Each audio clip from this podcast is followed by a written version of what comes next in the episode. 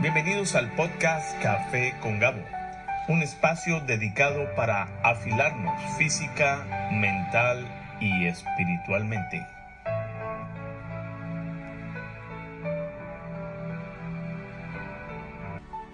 El día de hoy tenemos una invitada colombiana egresada de la Universidad Nacional de Colombia como ingeniera mecánica en su hoja de vida a cargos como ingeniera de proyecto, eh, de diseño, modelamiento, diseño de experimentos, fabricación y logística de montaje de una aeronave tipo dirigible de control remoto para monitoreo y vigilancia de zonas naturales. Ella ha ejercido en varias funciones, en cargos como coordinadora operativa y comercial, en, compañías y empresas eh, nacionales e internacionales. Actualmente ella es la gerente de la sucursal Colombia de una empresa eh, que está ubicada en Ecuador. Eh, así que sin más preámbulos, escuchemos esta charla en Café con Gabo, un buen café entre amigos y esta entrevista o esta charla mejor eh, es de mucha inspiración para la mujer, no solamente colombiana, sino latinoamericana. es un ejemplo de lo que es emprender empresa sin dejar a un lado sus responsabilidades como madre, como esposa, como hija, como persona. Aquí está la charla con Sonia Pérez. Gracias. Bueno, este es un podcast Café con Gabo. Estamos hoy aquí, no en el estudio, normalmente estamos en la casa de una querida familiar, amiga. Eh, tengo la oportunidad hoy de sentarme a charlar, tomarnos un café con mi cuñada, Sonia Pérez Granados. Ella es colombiana, eh, nos acompaña por unos días aquí en, esta ciudad donde nos encontramos en el, Golfo de la Florida. Eh, brevemente, ella es ingeniera mecánica de la Universidad Nacional de Colombia. Eh, estamos hoy muy contentos de poder charlar sobre la vida de una emprendedora, ama de casa, esposa, mujer, hija y sobre todo paisana colombiana. Bienvenida Sonia al podcast Café con Gabo. Gracias Gabriel. Pues eh, no, gracias a ti. Eh, creo que es el último día en Estados Unidos. Así es. Mañana sales para Bogotá. Mañana regreso a mi vida normal. Tu vida normal. y de eso se trata este podcast, la vida normal. Este podcast está hecho para emprendedores por emprendedores. ¿Qué entiendes tú por la palabra emprendedor? Eh, yo creo que un emprendedor es alguien que logra, a pesar de sus miedos, comprometerse con un sueño y, luchar por él. ¿Para ti qué es el fracaso? El fracaso es el mejor camino hacia el éxito. ¡Wow! sí, eh, Churchill decía que el éxito no es más que una sucesión de fracasos. Y creo que ahora con toda la experiencia que he tenido en la vida, cada vez creo que eso es más cierto. Creo que la vida se trata de fracasar porque es así como aprendemos y crecemos. Sonia, de cariño siempre te digo Sonita, si me lo permites. Por alguna razón, esta es la primera vez que, tengo una charla con una mujer en este podcast. Han sido unos 15, 20 programas y, me da un gustazo porque no es que no haya querido hacerlo, pero verdaderamente a lo mejor estaba yo intimidado porque ustedes las mujeres logran muchas cosas. De hecho, leyendo las noticias eh, en este tiempo, hay dos mujeres que van a caminar en el espacio. Eh, es, una noticia, me imagino, muy importante para la mujer, que en cierta manera ha sido maltratada y, teniendo las mismas capacidades o mejores, pues eh, creo que es algo que celebrar. Tú eres una ama de casa, empresaria. ¿Cómo ha sido tu vida de emprendedora? ¿Has tenido alguna circunstancia difícil que sobrepasar por tu género femenino, por ser mujer? Creo que principalmente el mayor reto para mí ha sido precisamente superar esa misma autodefinición que hemos heredado de mujer, porque como dices en la historia, a través de la historia, la mujer ha sido eh, maltratada, de pronto subyugada, y eso ha generado en nosotras... Eh, como muchas dificultades para aceptar que realmente somos iguales todos y por el contrario ha creado muchos resentimientos que muchas veces son inconscientes y que se convierten en contra nuestra. Lo que ahora yo creo es que mm, a veces el estigma que nosotras mismas hemos creado de que debemos superar a los hombres se convierte en una dificultad para nosotras mismas. Entonces nos convertimos en superheroínas y queremos lograrlo todo y muchas veces eso se convierte en una obsesión que nos impide vivir felices. Fracasar es eh, un camino, no es un hecho, no es un fin. ¿No es una meta? No es una meta, ni igual, igual que el éxito. Son procesos. Eh, el proceso se llama fracasar. Ese es el camino. Entonces, si no empiezas a caminar, pues nunca vas a poder llegar a ninguna parte, ni siquiera intentarlo.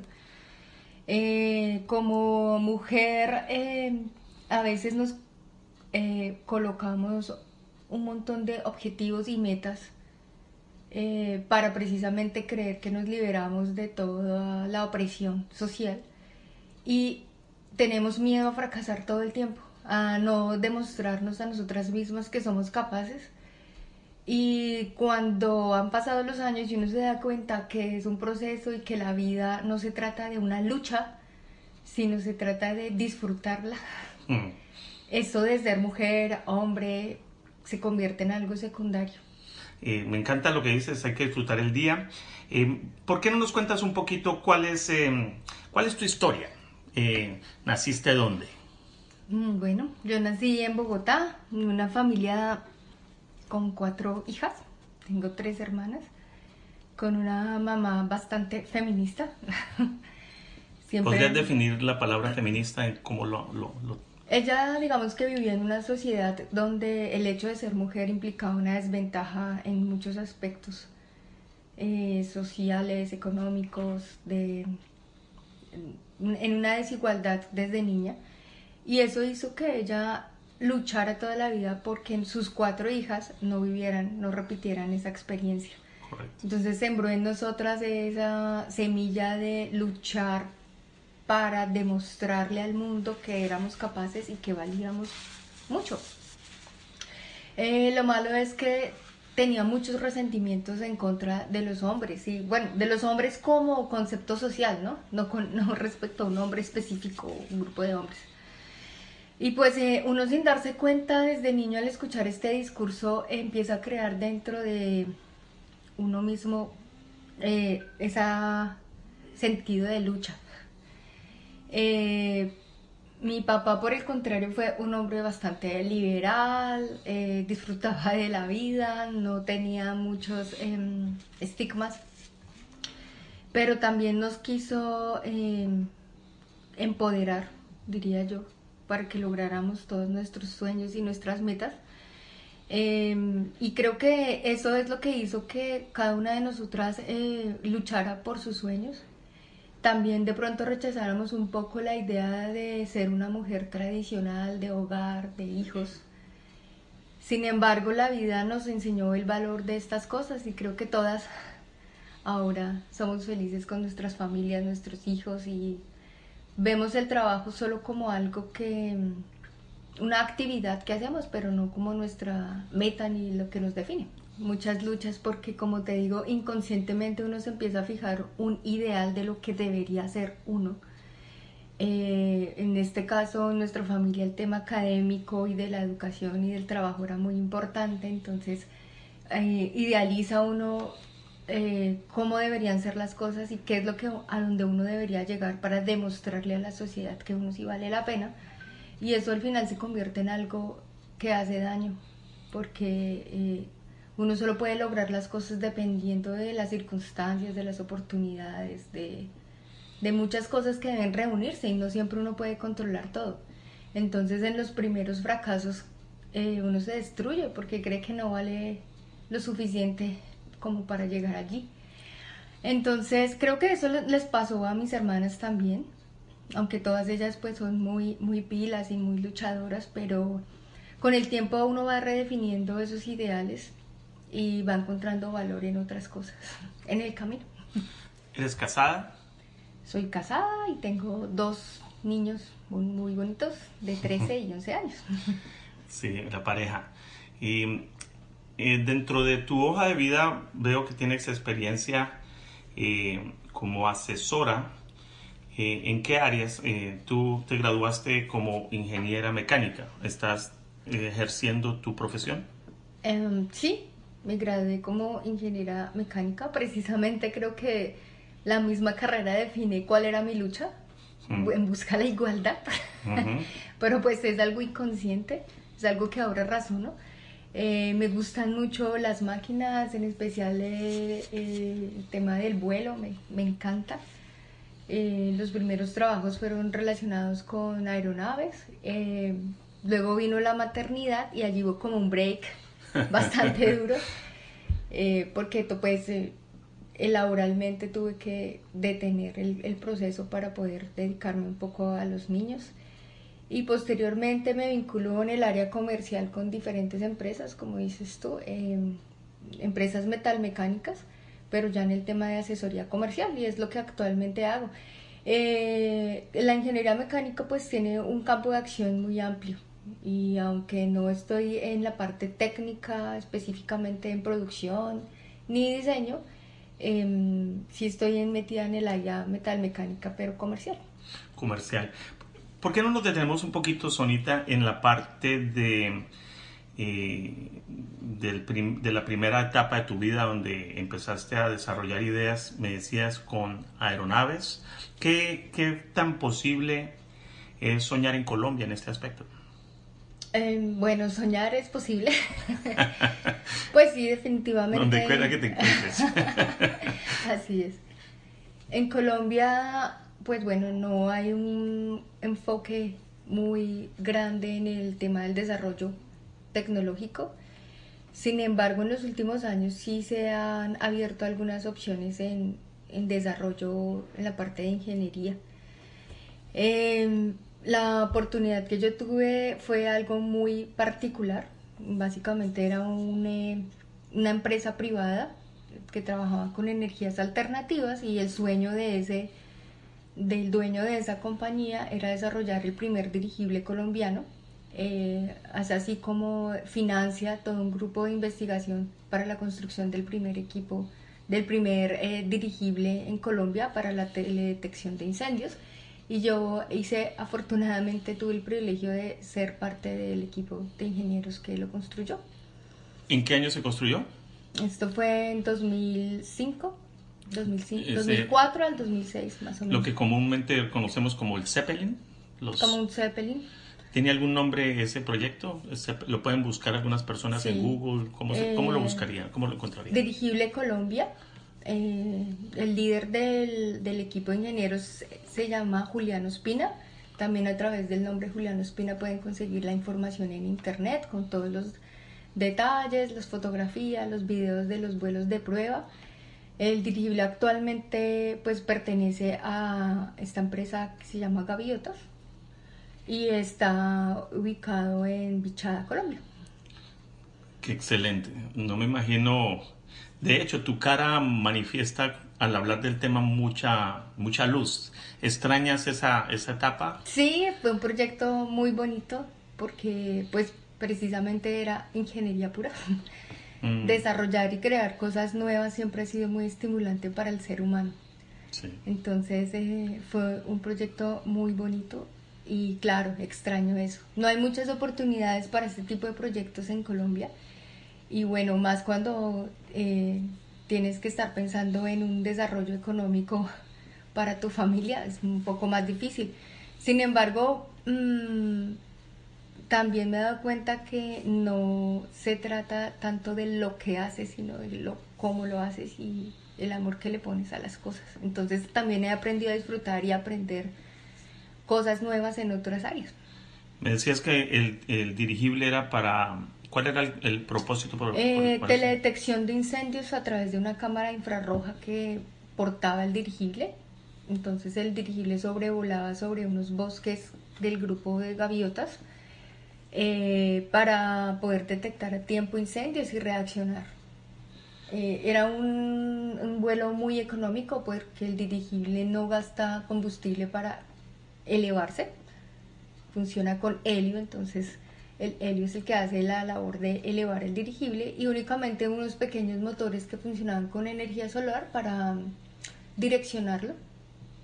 Es un vehículo muy liviano, tenía 15 metros de longitud. 15, santo. Entonces... Eh, y luego ser mamá cambió un poquito esa trayectoria. Sí, cambió un poco esa trayectoria. No fue algo fácil de decidir, pero eh, tuve que dejar el proyecto porque eh, en mi primer embarazo tuve algunos problemas de salud.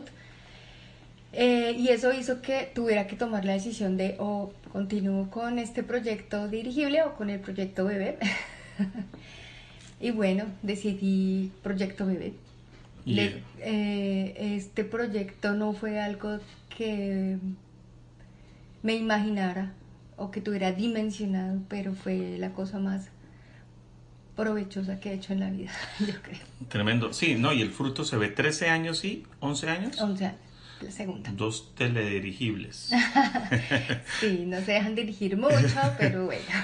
Sí soñaba con tener hijos, no, no se imagina qué significa esa frase, tener hijos. Uno se imagina que es ya tener, o bueno, en mi caso me imaginaba tener un muchacho de 13 años con el que pudiera sentarme a tomar un café y conversar sobre la vida, intercambiar ideas, pero no todo ese proceso y todos los cambios internos que uno tiene al momento de tener un hijo. Todo cambia. Te conoces mucho mejor, me imagino, como persona, Claro, no fue tan rápido porque lo que sucedió cuando tu hijo fue pues efectivamente un shock, porque como te venía comentando, no fui educada para tener hijos y ser mamá y ser ama de casa, por el contrario, era para estudiar, hacer maestrías, posgrados y grandes proyectos. Entonces, lo de tener un hijo chocaba con eso, con ese ideal. Entonces, pero al mismo tiempo sí quería tener hijos y ya amaba a mis hijos. Entonces, no era algo fácil de llevar suavemente, entonces... ¿Tu esposo qué hace él? También es ingeniero mecánico. Fui muy afortunada porque eh, mi esposo pues no tenía muchas dudas sobre lo que había que hacer en el momento en el que eh, nos enfrentamos a la situación de tener un bebé. Ya no, yo mientras estaba volando y soñando en dirigibles y en cohetes, él lo tenía claro, vamos a trabajar, vamos a casarnos, vamos a vivir juntos y hacer una familia para estos niños, para este hijo. Entonces, aunque a mí me costó mucho aceptarlo, pues era contrario a lo que uno esperaba. Yo siempre dije, no, los hombres no valen la pena, eso hacer una familia no funciona, vivir de esclavo. Pero él me mostró que sí valía la pena. Él eh, mm, fue muy valiente porque a pesar de mi actitud siguió adelante y me demostró que sí valía la pena y eso hizo que cada día tuviéramos una familia más sólida y en este momento esa familia se convierte en nuestra estructura central. Qué bonito. Ajá. Em, para él tuvo que haber dejado un poco sus sueños para dedicarse al hogar. Sí, sí, sí, él soñaba con estudiar otra carrera, estudiar matemáticas e irse a hacer su posgrado. Pero... ¿No quiere retomarlo o soñaba? Sí, yo creo que en algún momento, bueno, se la pasa leyendo matemáticas de todas maneras, pero él redefinió sus sueños mucho más rápido, más bien redefinir el concepto de éxito. Lo que tú dices, eh, uno crece con la idea de que el éxito es reunir trofeos, sea cuales sean ellos. Pero eh, él se dio cuenta muy rápido de que era lo importante y tal vez no lo podía verbalizar y convencerme, pero con su actitud me ayudó mucho a construir esa nueva definición de éxito. Y para mí ahora éxito no es llegar a una montaña muy alta ni recolectar trofeos, sino solamente es una palabra, es felicidad. Felicidad. Para mí éxito es felicidad y la felicidad no puede existir en soledad. Si los que te rodean son felices, tú eres feliz. Por lo tanto, es contradictorio definir éxito como algo que llegas, a lo que llegas solo. Solo. Algo que dijiste claramente es que si no estás bien, no puedes cuidar a otros. ¿sí? Eso es claro. Si no estás sano, no puedes cuidar a otros. Y si la definición de felicidad está basada en el beneficio que le brindas a otros, Si no eres capaz de beneficiar a otros, pues no vas a poder ser feliz. Entonces tienes que estar bien. Y eso implica muchas cosas, ¿no? Importante la salud. Entonces eh, hago ejercicio para estar saludable. ¿Fuiste deportista en la...? Fui deportista en toda la juventud y la carrera. Ahora lo hago más por salud. Si no hago ejercicio me empieza a doler todo. Entonces trato de hacer ejercicio todas las mañanas. Eso mantiene no solamente mi salud física, sino mi salud mental. ¿Cocinas? Eh, muy poco actualmente. Pero sí trato de organizar las cosas para tener comida saludable. Mm, actualmente ando un poco vegetariana y eso me ha ayudado mucho a la salud. Me he sentido mucho mejor, sin ser extremista, pero sí eh, reduje mucho el consumo de carne y bueno, cuidar un poco el peso. Y la otra cosa es leer cosas que te construyan, no solamente el trabajo ni la carrera. Instruirse un poco en diversos temas que te den no solo un tema de conversación interesante con tu esposo, sino un poco de salud mental también. ¿Cómo es un día de Sonia? Un día de Sonia, bueno, me levanto muy temprano, medito aproximadamente 40 minutos. Wow. Porque eso me da como la conciencia de para qué voy a vivir este día. Eh, muchas veces uno se levanta a correr y a hacer todas las actividades, pero no tiene sentido, el sentido consciente de qué es lo que va a hacer y para qué. Entonces, en un momento estamos y ya no estamos, puede ser. Eh, cuando uno medita y hay personas que recomiendan un fondo musical, pones música, te apartas, estás sola, te tomas un café, ¿cómo es tu la meditación tuya? Eh, bueno, la meditación digamos que aunque es una herramienta muy amplia que se usa en muchísimos aspectos, lo que busca es entrenar tu mente, entrenar tus hábitos mentales, la forma en cómo habitualmente piensas. Entonces, en mi caso, yo la divido en dos partes. Primero, bueno, no tomo café ni pongo música, sino que básicamente se trata de un proceso de introspección en el que te concientizas de ti mismo. La primera parte es como un entrenamiento en concentrarse, fortalecer la capacidad de concentrarse unipuntualmente. Entonces, eh, básicamente es un ejercicio de concentrarse en la respiración y ser consciente de tu cuerpo. Mm. Eso lo hago unos 20 minutos y los siguientes 20 minutos sí me concentro en, en ciertas em, intenciones para el día. Y en agradecer también. Digamos, inicialmente agradecer por el día que tenemos, esta nueva oportunidad de vida que a veces damos por sentado y no somos conscientes de el gran regalo que es el día de hoy. Las personas eh, también pueden agradecer a Dios, que es pues, el creador. Eh, pero lo importante no es tanto eso, sino el ser conscientes del regalo que tienes, que es muy valioso, es increíblemente valioso estar vivo hoy. Y el valor de esa vida de hoy es lo que hagas con ella, si no, no es nada. El hecho de sentirnos solos nos hace tener doble efecto. Por un lado, creemos que somos únicos, separados, diferentes y que eso nos hace vulnerables y también, o por el contrario, poderosos más que otros, o menos que otros o más que otros porque somos únicos y diferentes. Y por otro lado, eh, nos quita la responsabilidad que tenemos. Cuando somos una red de seres que sienten, todos somos iguales, no hay uno superior a otro. Y cualquier punto que falte en la red afecta a toda la red, afecta a todas las fuerzas que están conectándonos a todos. Y eso nos hace también responsables de nuestros actos, de nuestros pensamientos, de nuestras palabras, porque cada pensamiento, cada palabra y cada acto que hacemos influencia a otras personas. Y generaciones. ¿Qué pros y qué contras tiene el trabajar desde la casa? Sí, em, cosas buenas. Em, puedo manejar mi horario de manera más independiente. Como te decía, puedo hacer ejercicio, cosas que uno no puede hacer si tienes que estar a las 7 de la mañana en una oficina. Puedo en la tarde llevar a mis hijos a hacer deportes porque no pierdo tiempo en transporte. Eh, y puedo estar más pendiente de mi casa, de qué comen, de qué hacen mis hijos. Los puedo ver De pronto no puedo interactuar con ellos mucho en el horario de oficina, pero sí estoy pendiente de ellos, sé dónde están y qué están haciendo. Mm, en contra tienes eh, el hecho de que no tienes como un espacio dividido entre el trabajo y la casa. La casa se convierte en tu trabajo y eso puede ser un poco estresante. También muchas veces la carga laboral se sube bastante y terminas tú sin horario laboral trabajando muchas más horas, de 6 de la mañana a 11 de la noche, porque ya no hay un límite espacio temporal, sino que tú sigues de, largo.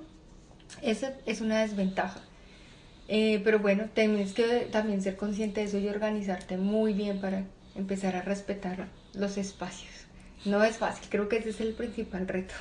Tú dices que has aprendido muchas cosas. Si no hubieses tenido la oportunidad de estudiar esta ingeniería, ¿qué harías? Eh, ¿Te has puesto a pensar si tienes que cortar esa carrera y no volver a ejercer en esa carrera? ¿Cómo harías para emprender algo sin depender de, este título y de este conocimiento en esta área? Yo creo que lo que uno tiene que darse cuenta principalmente es que el trabajo que tú hagas no te define y por lo tanto no define tu felicidad. Entonces hay que encontrarle el valor a lo que realmente importa, que es la vida. Y eso hace que no importa lo que tú hagas, eres panadero, me decías que qué haría si no fuera ingeniera mecánica, yo creo que tendría un restaurante y cocinaría. qué bueno. Eh, o quizás trabajaría en algo de construcción o mecánica de carros, no lo sé. Pero creo que sin importar que seas un gerente o un mecánico de carros, el hacer las cosas con amor y al servicio de otros es lo que le da el sentido a, a lo que hacemos. Y creo ahora firmemente eso. Entonces, eso te hace liberarte de toda la presión social que te exige tener carro, casa, títulos y trofeos, como decías tú. Soltar esa lucha y esa carrera, parece una carrera de, ratas hacia el queso. Hacia el queso. De disfrutar cada día. Eh, bueno, pues ya encontramos la vida de Sonia, una colombiana, una mujer emprendedora, eh, una eh, persona que ha aprendido mucho a través de la vida. No se aprendió en la universidad. Gracias por escucharnos. y me gustaría dejar el canal abierto y una próxima oportunidad sentarnos con tu esposo y juntos hacer un programa. sería bueno escucharlo a ustedes dos opinando sobre el mismo tema y deseo muchos éxitos en los planes futuros. Eh, emprendedores eh, que a pulso, hechos a pulso, en lugares difíciles, pero se ve que se puede. Así es. Amén. Gracias, muy amable, Sonita, y que Dios te bendiga en ese viaje. Muy amable. Gracias.